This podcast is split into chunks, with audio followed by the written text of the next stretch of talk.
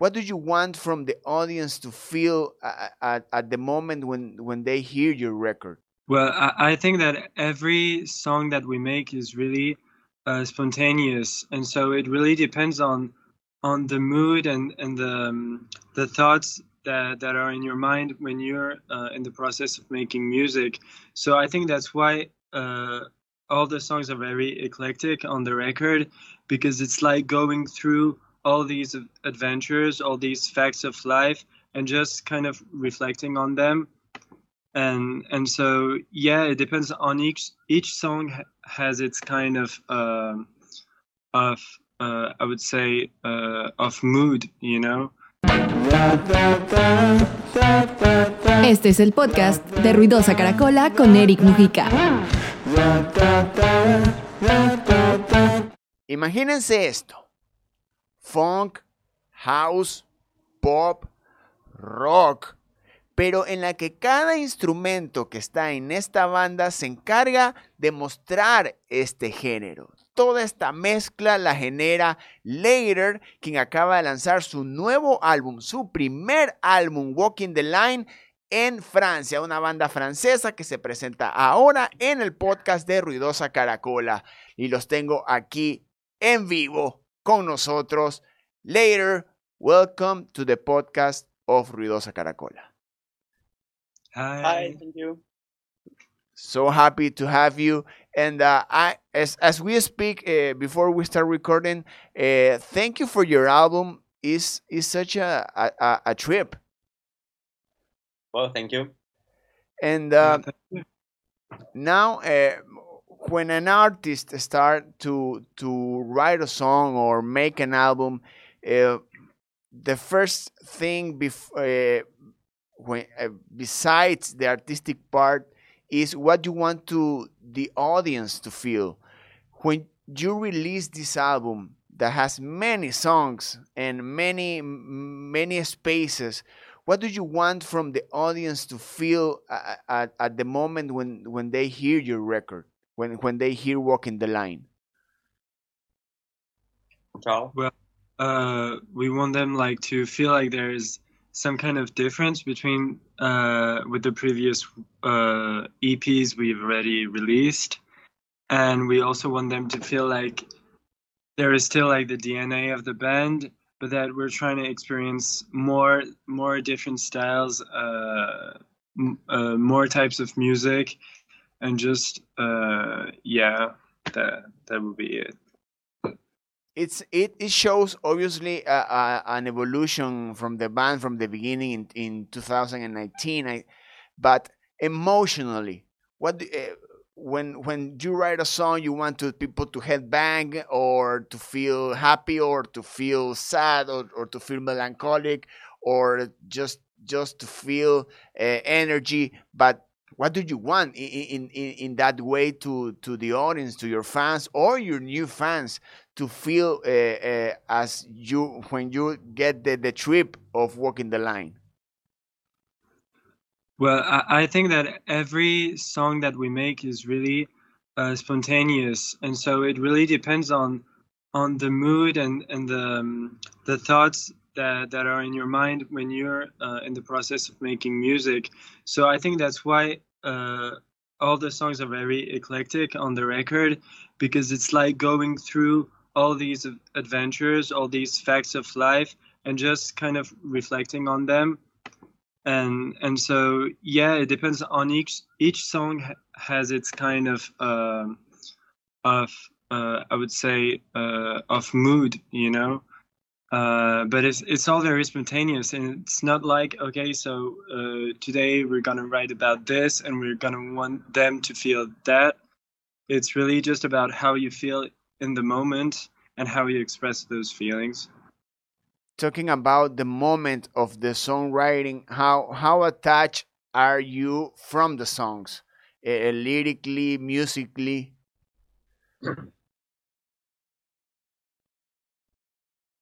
Uh, sorry C can you repeat the the question? I don't really uh, get it. I mean when you write the songs how how attached uh, are you from from the music from uh, the way that you want to express yourself uh, is is is the moment or or you are inspired by your surroundings or by the way you are living your your own life Well, yeah, this is totally it. It's like you take all the information that that uh, you experience every day, and one day it just comes with uh, more than thoughts, and it comes with a melody, and so you you just share it because there there's four of us, so you just come in the studio and you share your thoughts, maybe a melody that goes with it, and then we we talk about it, and then everybody adds. Uh, how they're feeling in the moment and and this is how uh, we're making the songs and nowadays it's very very easy to to make a music via email. It's very easy to make uh, music in in the computer. Are you are, are you a band that that gathers that get a space to make music uh, to get together and in your own instrument make uh, uh, it blend make it uh, uh, inspired by each other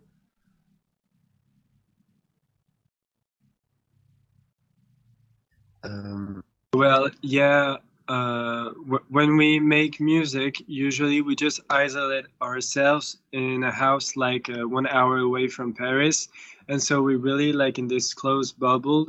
And and yeah we don't make music by email. Uh, it's really just like we, we're always together when we make the music uh, which is something that uh, when we first started making music we we wouldn't usually do. Like for example like there could be like just two of us making the music and then uh, other two seeing each other at a different time on the same song. But now we really stopped doing that and we just like get together for one week and we uh, yeah we make everything uh, start to finish together. And that way you know when somebody like uh, runs out of ideas. Somebody just jumps in because uh, he heard something that he liked and he wanted he wants to improve that part. Uh, so it's really yeah we it's a really exchange and yeah. And and also with the with the instruments with every instrument has its own personality for the record. Uh, i mean uh, first of all the guitars are very Clapton-ish, very 70s very uh, Hendrix influenced uh, i want to talk with the guitar player and and and and know and not and, and knowing how you make this this uh, the space for the guitar to have uh, a place and and, a, and a, an important role in, in these songs. Well, thank you so much. Um, I think when uh, so I play guitar, and when we I think we compose guitar. Um, um, everybody compose guitar. Like I do some riff and some guitars, and uh, maybe uh, it's like uh, Theo or Charles or Noah are telling me, okay, that's good, that's cool, so we could keep that. But um, we all compose like every instrument, even if like I'm a guitarist, um, Theo is a pianist, but we all do uh, this together. But uh, really, thank you for all the comparison. It's cool. Also, also in a band, in a band, uh, the the egos, no, the, the the guitar players sound more, or the or the piano wants to more uh, wants to be uh, be sound more high than the other instruments, or more guitars, or more piano, or more bass, or more voices, because you're a band that also make an uh, an structure of of of your voices, of your of your uh, make a chorus, make it uh, very smooth. And and that's also that you are making not just uh, your voices as part of the message. You are made you're making your your voices as an instrument too. How you developed that over over the time and on and also over the the, the songs on the album I think that's all about uh, the ideas that we have at the moment. Like um, the, I mean that uh, the first ideas uh, is the right one. Like if I have an idea on the piano, I'm going to make it, and everybody is going to tell if it's a good idea or not, etc. And then it change, and it's the same for the guitar, for the voice, or the arrangement. So, um, so uh, yes, we we we don't really think about okay here uh, we have space for piano, so let's make a piano. Then it will be guitar. It's um, it's really uh, spontaneous. And and also the the uh, talking uh, about your your your voices and the chorus. That's very European. I think uh, the last twenty years, uh, the European, the French, the the French music is mm, going is is is that signature sound that that makes you uh, the voice an instrument and uh, how you develop that uh, speaking is speaking of the voices of this block of chorus that it's all over the record and uh, how you produce that? Are you your your own producers? How many people also get involved in the in the project to to just make an evolution of your of your sound? Uh, well, for for compose all our music, we are just for and we um, all the produce Noah is the producer of uh, the album, so he's a, it's a it's a force to uh, be for and uh, there is just us to work on our music. Being in a band and also being the the producer, how how the dynamic the dynamics works because uh, you're a part of this of the band also part of the songwriting and also part of the producing of the of the album. How you uh, make a make a space for each one of the roles that you had in the band? Um, I, we try to to do the much together. So there is no uh, space for uh, producing no and for the composition. Um, it's really spontaneous, even for the producing uh, of the album.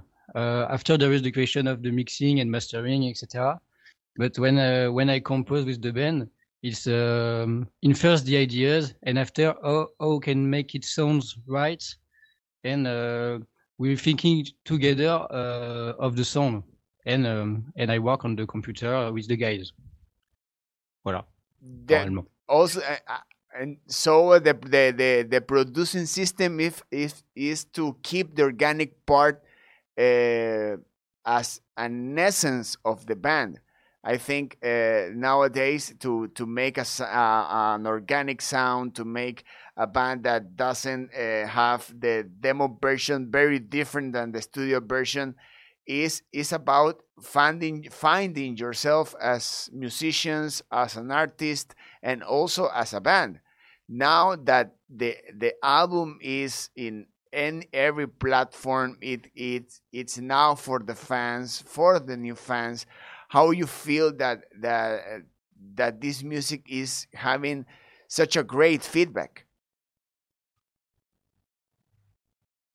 Well, of course, when we start making the music, it's it's the big question. It's uh, are the people gonna like it? But to to answer this, it's like we try to be as authentic as possible with the music we release, and so we think by uh, sticking with that, uh, people can't be disappointed because it's really it really comes from uh, our um, our vision and what what we wanted to express.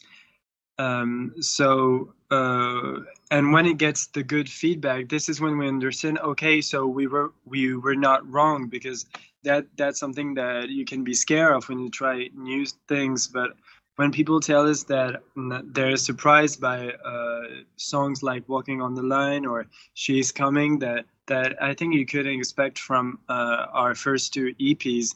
But when they say they like it, it's like, yeah, we're going on the right di- direction, and that's mainly because I think that we trust ourselves, and we uh, don't want to do something that doesn't uh, resemble us. Nowadays uh, for you uh, now that you are have you're having this feedback from the, your latest album and uh, that you are part of the business and you know the business and the and the way that the music connects uh, just the European music, the Latin music, the American music, the now the Japanese music, the Korean music. Uh, where do you keep the European music influence now in the world's music?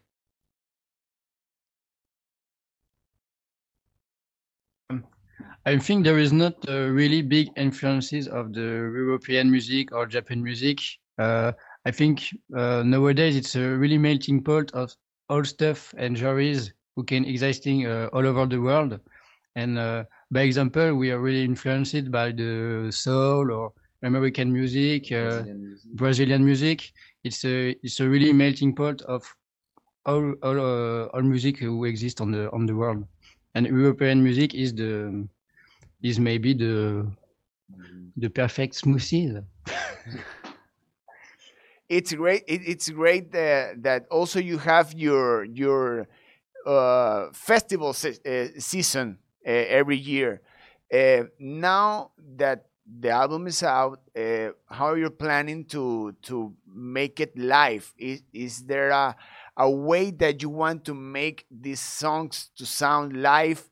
Uh, it's there a uh, a way that you wanted to sound uh, very different, have this their their own uh, spirit as a live version of every song?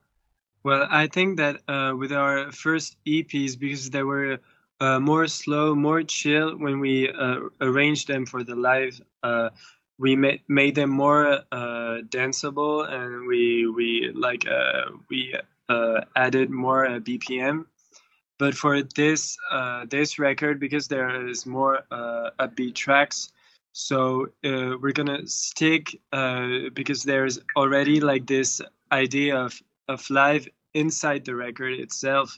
Because we were we we wanted to make a record that people could enjoy and dance to and celebrate to. Uh, so for the last record, uh, the last songs, of course, there's going to be arrangements, but I think we're going to stick with the energy that is already inside the album. Is there any plans of a tour? Are you in, uh, just uh, promoting the record, or you are ready to play these songs live?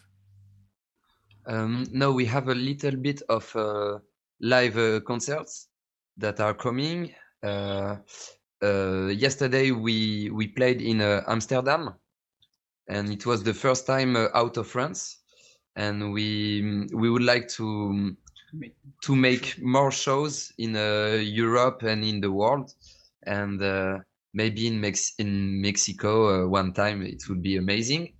And um, so that's our plan. We don't uh, we don't want to be just um, uh, studio players and making music would like to play it uh, in front of uh, of people and of uh, fans, etc. Also, Argentina oh. will be a, a good place to to have to have you live. Yes, Argentina, of course. Yes. uh, and uh, and uh, one one question uh, to finish uh, this episode is that now this album is out. All your feelings are out. All your hard work of this time making these songs is out. How you feel? How, how how's the feeling now that you are promoting a record that took you time, sacrifice, moments, energy, and and also all the dynamics that happens when you make a record? Well, I, I think that we're very happy and also uh, we we can see that people are are connecting with the record. Like every day we receive messages that people saying that they have it constantly on replay. And i think that as an artist it's like one of the best feelings because uh, in inside your music like it's so intimate. Like you put so much of yourself. And so when it actually works and you see that people uh, people like uh, start to feel comfortable with the music and appropriate it themselves it, it, it's really amazing and it just makes us want to make more and more music and to live something like this uh, with another record and and keep keep like sharing as long as as pe- as there's uh, there are people here that are willing to to listen to us.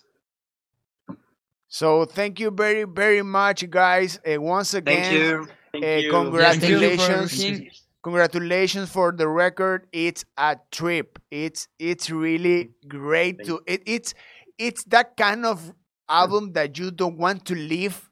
I I mean that just just start with the first song and you just don't want to stop till the finish, and that's something that uh, I think the uh, old generation has when they got the vinyl version or, or the physical version of music. And uh, i think uh, i heard this album i think more than three times now.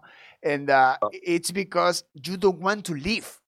You don't want to leave the record. It's it's it's feels like uh, Thank, thank you very and, and much. also Thank you. the the the Yeah, the track orders that you made, how you uh, tell the story as a whole, uh, it's very great. So it's been a pleasure and an honor to have you here. Any last words, guys? Yes, Thank thank, you you, so much. thank you for, Thank thank you. you. to you. It's a pleasure too, and Yeah. we will try to do the best for our second album. Yeah. uh, to come in Argentina. and to come. Yeah, visit come to you our. guys. We hope you, we hope, and we will see you here. It will be great for the music, and this country is a very musical uh, country. Uh, fans and and people that will will love to hear you live and found found mu- your music. I think these ways of communicate each other is uh, is a new way to to new people to find your your Yeah. music and and it's great to have these Yeah, exactly. conversations and this con and this connection. So, guys, thank you very, very you. much. Yes, thank you. Muchas you. gracias. Thank you. Ahí está, hasta en español también hablan estos chicos. Un nuevo episodio del podcast de Ruidosa Caracola, presentándoles ahora música desde Francia. Escuchen esta banda que está increíble, se llama Later, el último álbum se llama Walking in the Line, está maravilloso, háganlo. Yo soy Eric Mujica presentándoles nuevas bandas, presentándoles un nuevo episodio del podcast, presentando muchas cosas nuevas para que ustedes tripeen. Ya saben que los quiero. Adiós. Ruidosa Caracola es una producción de Tripea. Suscríbete, compártelo y escucha nuestro playlist en Spotify.